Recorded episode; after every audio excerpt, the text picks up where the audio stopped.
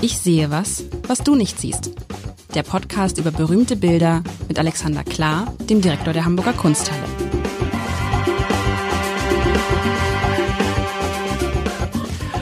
Herzlich willkommen. Mein Name ist Lars Heider und man darf nicht vergessen, wir befinden uns in Caspar David Friedrich Zeiten.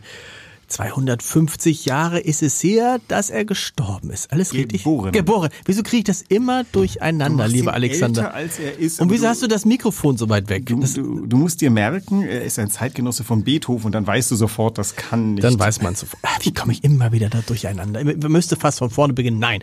Aber ich behaupte das einfach und bin, weil ich sehe das Bild, was du mir heute mitgebracht hast und denk irgendwie, weil ich einen Mann von hinten sehe, der in die Ferne guckt, denke ich automatisch, das muss Caspar David Friedrich sein. Aber ich sehe nicht nur einen Mensch, der in die Ferne guckt und ich, deshalb beschreibe ich das Bild mal. Also, klar ist, man sieht den Kreidefelsen auf Rügen. Und immer wenn ich darüber spreche, muss ich an, also wenn ich, wenn ich auf Rügen komme, muss ich an meine, meinen Einstellungstest beim Hamburger Abendblatt denken. Da gab es nämlich die, unter anderem die Frage, gab es einen Allgemeinwissenstest und da gab es die Frage, die Frage, ähm, wo liegt das Seebad Binz? Und ich habe tatsächlich geantwortet, in der Schweiz. Oh, und äh, da wurdest du eingestellt wegen der vielen anderen richtigen Antworten. Offensichtlich, weil ich dann doch ganz gut Texte schreiben konnte. Auf jeden Fall, das war nicht. Also Rügen. Also, man sieht die Kreidefelsen. Es ist ein, ein Ort, wo ich fast behaupten würde, wo ich auch schon mal gestanden habe. Es gibt einen, es gibt ja mehrere schöne Ausblicke aus den Kreidefelsen, aber diesen einen, wo man so äh, oben drauf steht in so einem Waldstück und guckt dann durch durch so zwei Felsen durch wie so eine wie durch so eine Schlucht. Das sieht man, es ist die Sonne leuchtet hellrot am Himmel.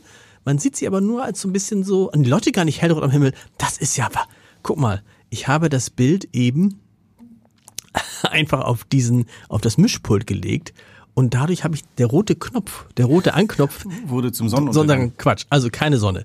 Ähm, man steht oben äh, auf diesen Kreidefelsen, blickt so durch und man sieht drei Personen und das ist für mich typisch Caspar David Friedrich, drei Personen von hinten. Ganz rechts ist ein Mann, ähm, der lässig an einem, an einem Baum lehnt, vorne sich auf so ein paar Ästen abstützt. Oh, ist gar nicht un, könnte auch mal wegknicken.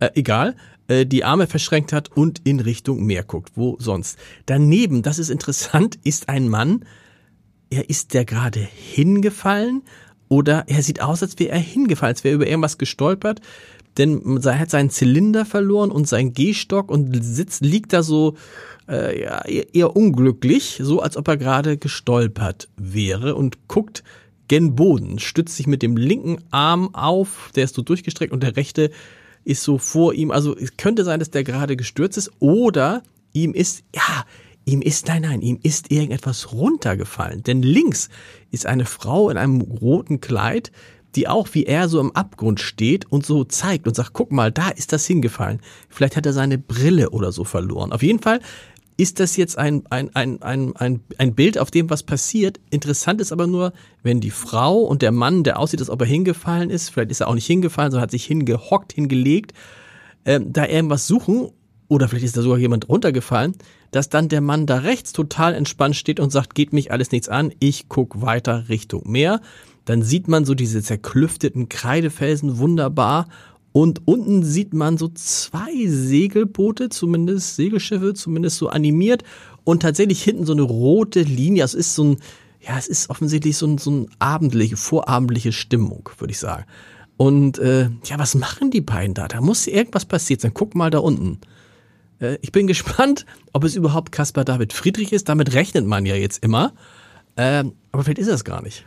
Es ist Caspar David Friedrich. So, das schon mal richtig. Fast vorhersagbar, wunderbar. Es ist eine seiner absoluten Ikonen, die Kreidefelsen auf Rügen. Oh. So, muss man das wissen? Also Ab jetzt musst du es wissen. Wenn es dir jetzt nochmal entgeht, dann warst du, ähm, dann habe hab ich nicht anständig gearbeitet. Wir erinnern uns, der Urgrund dieses, ähm, der Urgrund dieses äh, Podcasts war ja ein, ein Unterhaltungsformat, Ja. das unter keinen Umständen dich äh, dümmer zurücklässt, als du hineingegangen bist, äh, was ich ja in Paraphrase für das ganze, den gesamten Museumsbesuch ähm, äh, in Anspruch nehme. Also, ähm, der, die Kreidefelser Frügen sind ein insofern berühmtes Gemälde, weil sie auch ein bisschen enigmatisch sind, ein bisschen rätselhaft. Ähnlich wie der Wanderer. Man weiß ja nicht, wer der Wanderer von Caspar David Friedrich ist. Man weiß auch gar nicht, was der da macht. Und hier ist es ähnlich. Du hast eigentlich schon das, äh, eins der, der Hauptmysterien. Warum lehnt der freundliche junge, wahrscheinlich Mann, also der Haltung nach ist er nicht alt, warum lehnt er so lässig und so völlig unbeteiligt an dem Unglück der beiden Links?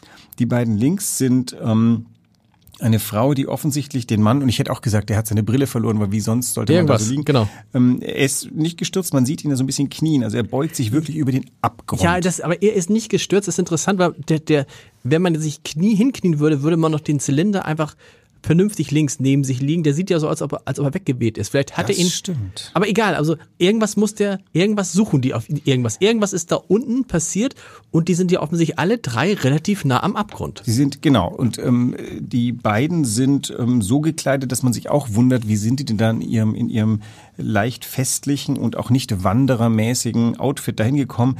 Der wahrscheinlich jung- junge Mann, der trägt auch wie der Wanderer so einen Rock, so einen länglichen, der ähm, und die Mütze weist ihn, ich weiß es gar nicht, ist das eine Studententracht? Das ähm, kann ich jetzt gar nicht genau sagen, aber ähm, jedenfalls, der ist dezidiert anders angezogen als die beiden, die da so emsig sind. Und diese Lässigkeit und diese Beunruhigtheit der beiden, das war schon immer so ein Anlass für Spekulation. War das vielleicht, weil man von Caspar David Friedrich immer annimmt, dass er viel mehr in das Bild hineingemalt hat, als wir zuerst drin sehen.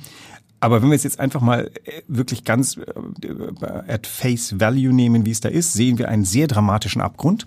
Und Ja. zwar auch hier, äh, ich weiß nicht, du warst da, hast du gesagt, aber Ja. du hast diesen dramatischen Abgrund kannst du nicht gefunden haben. Kann ich nicht gefunden haben. Warum nicht? weil das auch wieder ein Kompositum ist. Ein Aber sowas ähnliches, also ne? Ja. Sowas ähnliches, genau. Ähm, Ich glaube, wir hatten das schon, äh, wir haben ja schon äh, ein paar Caspar David Friedrichs besprochen. Der Podcast startete ja mit dem Wanderer vor vielen Jahren. Ähm, Und da ist ja klar geworden, äh, Caspar David Friedrich baut seine Landschaften zusammen. Es gibt bestimmte Gründe, also diese Kreidefelsen, ja, Ja. das ist Rügen, gar keine Frage. Aber nicht in dieser Form. Er hat, glaube ich, zwei Ansichten zusammenmontiert. Rügener könnten uns das jetzt wahrscheinlich aus dem FF erklären.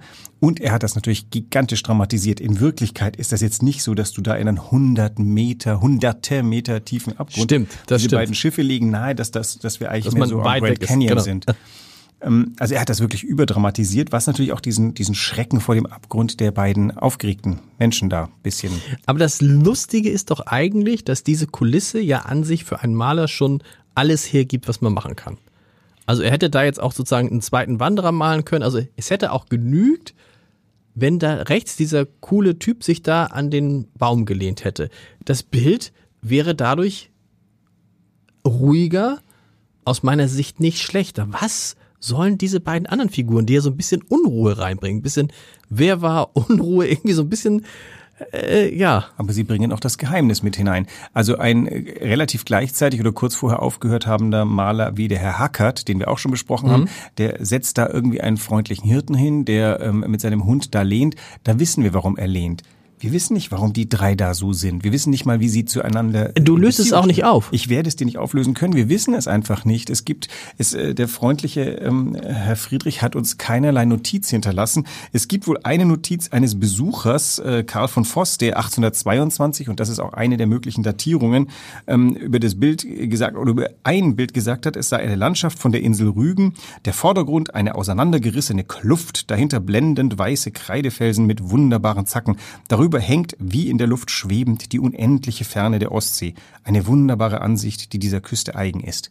Er erwähnt nichts von den Figuren. Nichts von den Figuren.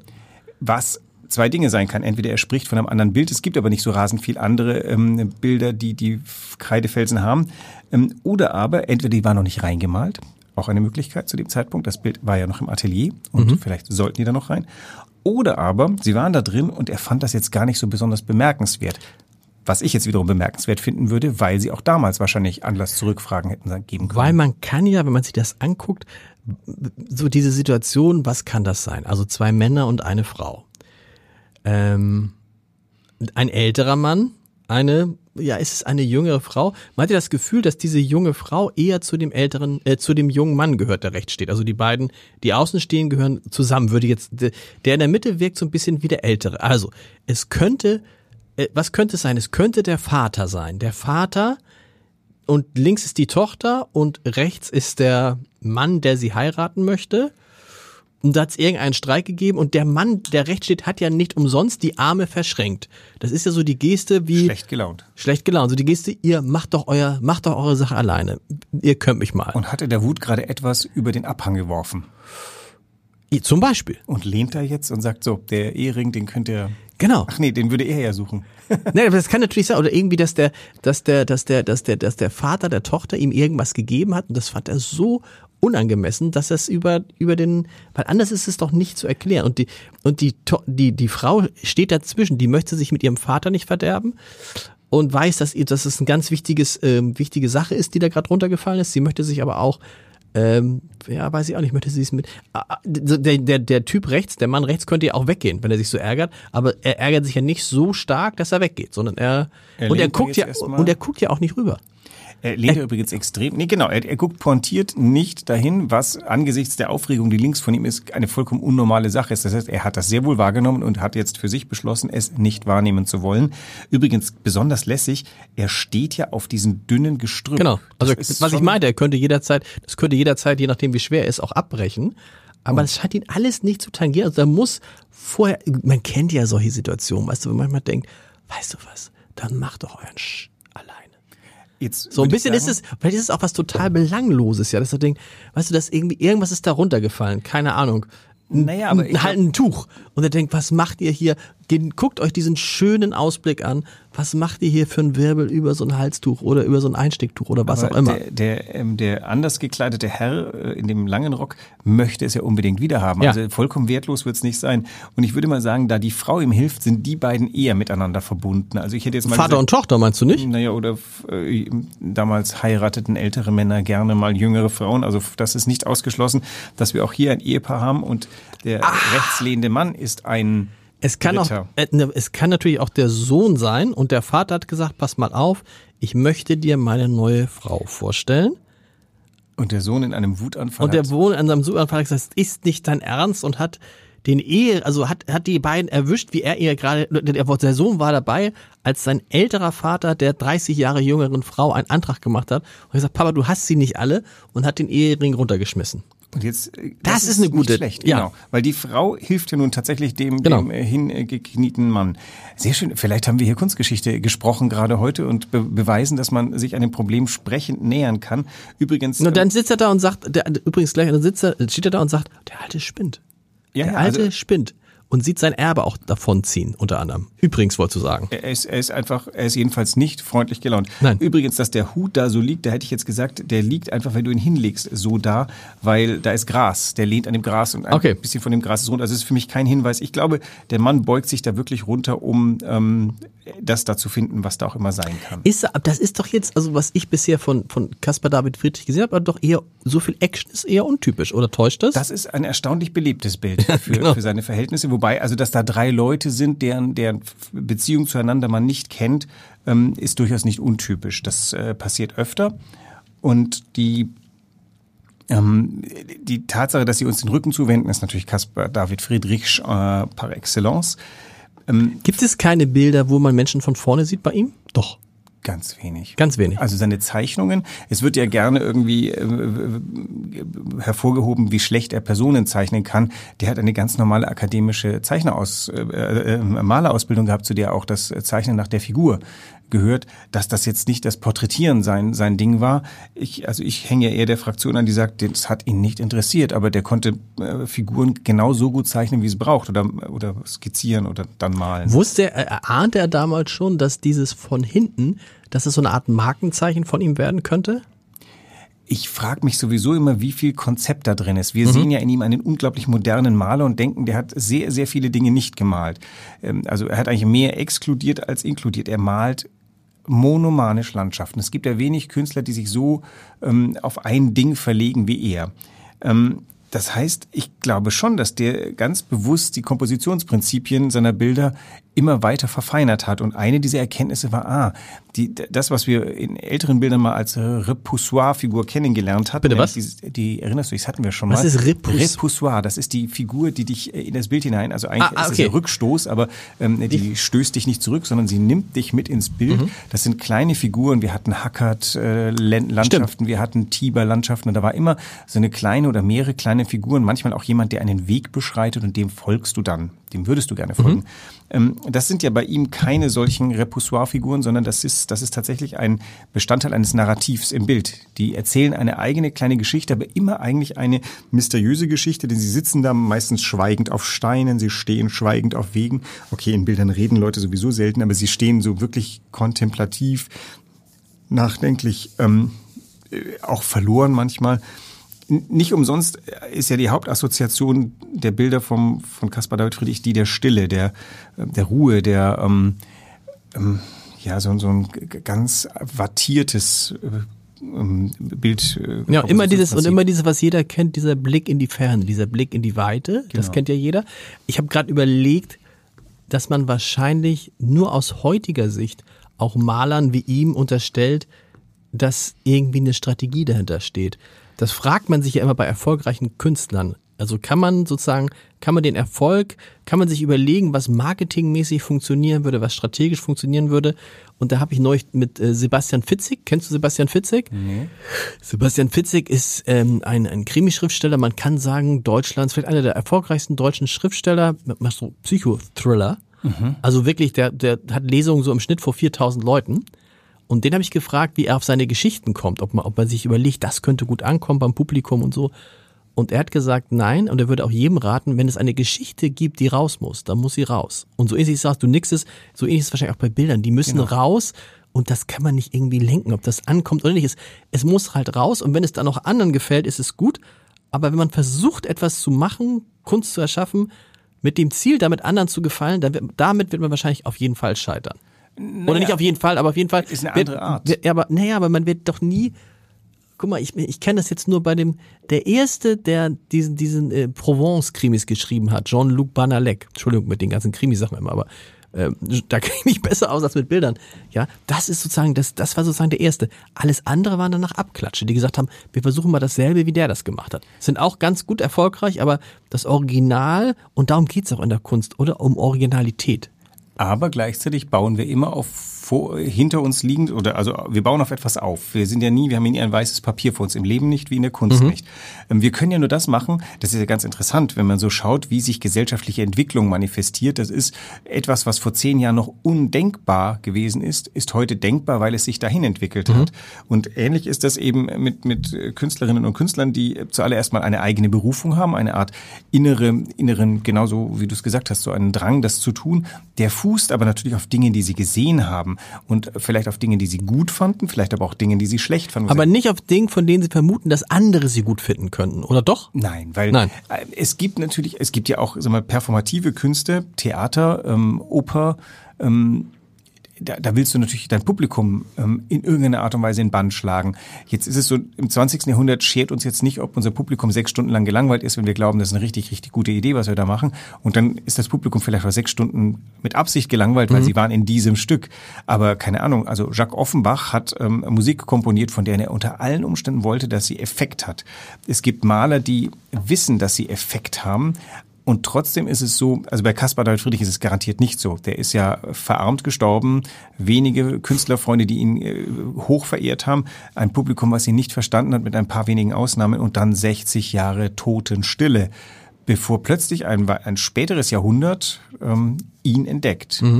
Der hat gemalt fürs nächste Jahrhundert. Also unsere Ausstellung heißt ja Kunst für eine neue Zeit und wir lassen offen, ob das jetzt ähm, die neue Zeit nach Caspar der Friedrich, von Caspar der Friedrich oder eben unsere neue Zeit oder womöglich sogar die neue Zeit nach uns. Ist ja ähnlich wie mit der, ähm, mit der, mit der Gegenwart, die ja ewig lang dauern könnte, weil sie immer jetzt ist. Aber ja, aber ich, tatsächlich ist doch tatsächlich, wenn man auf, die, auf den Grund geht, was macht den großen Künstler aus, dann ist es wahrscheinlich das. Dann ist es wahrscheinlich das, dass er irgendwie nicht darauf abzielt, so wie heute Fernsehsendungen, wo du sagst, wir, wir, wir haben diese und diese Person, diese Zielgruppe haben wir im Bild und da versuchen wir etwas zu machen, was perfekt dieser Zielgruppe gefällt. Ja, das kann man auch machen und das kann ja auch funktionieren. Aber am Ende ist doch sozusagen die Grundidee, dieses Originelle, das ist das eigentlich, was aus jemandem herauskommt und niemand weiß, ob es funktioniert oder nicht. Und es kommt auch gar nicht darauf an. Und es kann wie bei Caspar David Friedrich auch einfach 60 Jahre oder eben jetzt 250 Jahre später funktionieren. In der Tat. Also wir finden das ja heute für uns sehr, ähm, das sagt uns was. Ist eine Malerei für uns. Sag mal, also das sagt uns was, aber ist es auch so, weil, weil einem der, schon der Name was sagt und man dann sagt, oh, Caspar David Friedrich, ja. Und alle sagen Caspar, wenn, wenn ganz, wenn fünf Leute sagen, Caspar David Friedrich ist toll und erzählen das fünf weiter und dann gibt es ja irgendwie so eine Kette, dass man sagt, oh, Caspar David Friedrich, so ist ganz, ganz großartig. So also kann man das herbeireden. Nein. Zu einem gewissen Grad. Ich glaube, also natürlich, wenn jemand zum ersten Mal Caspar David Friedrich hört, dann fragt er Caspar David was?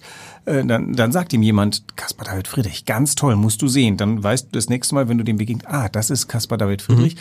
Und ähm, tatsächlich ist ja das habe ich ja auch gemerkt. Ich hätte es nicht gedacht, als ich ganz neu hier war und gesagt habe, ja, wir haben in ein paar Jahren haben wir das Jubiläum Kaspar David Friedrich. Dann spürte man, wie der oder die gegenüber plötzlich äh, in, in so Hab-Acht-Stellung ging oder jedenfalls die Augen blitzten.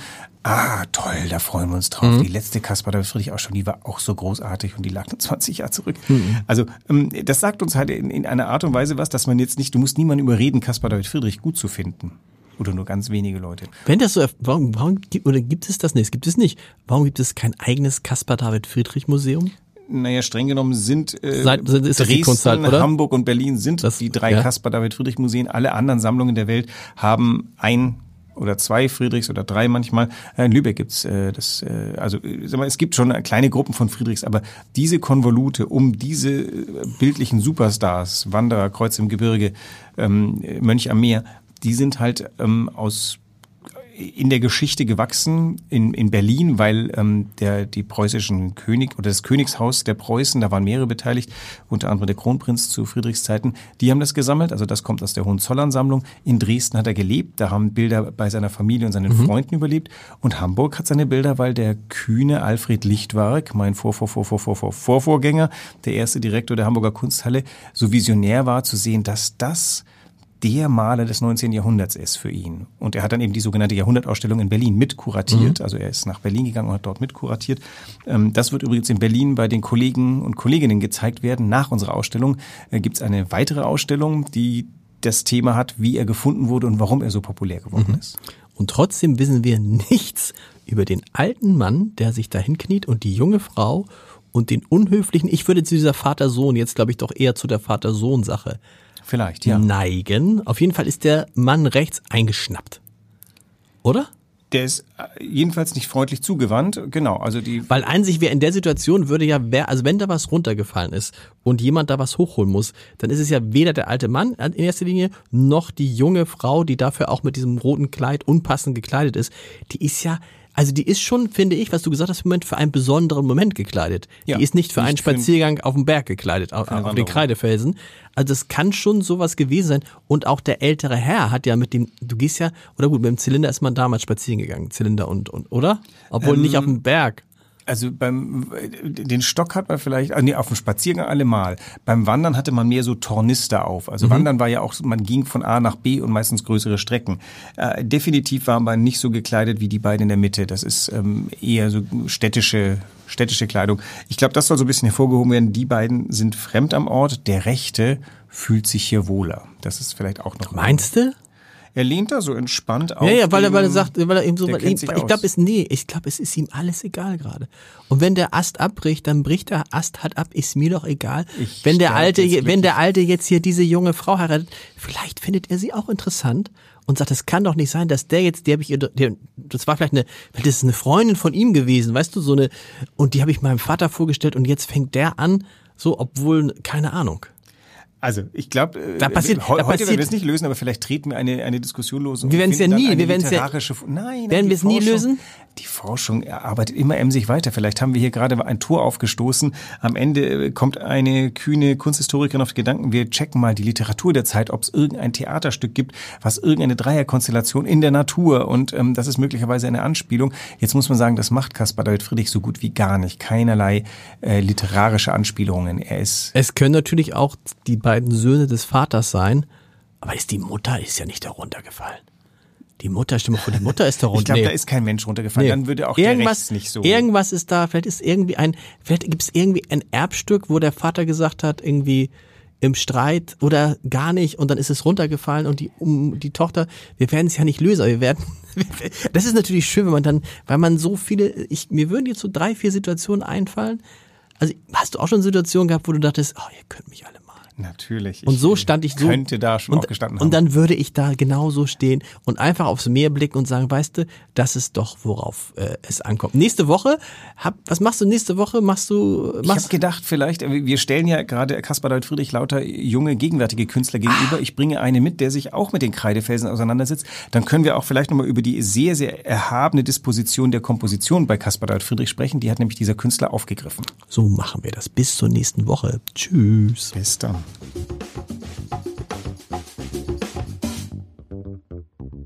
Weitere Podcasts vom Hamburger Abendblatt finden Sie auf abendblatt.de slash podcast.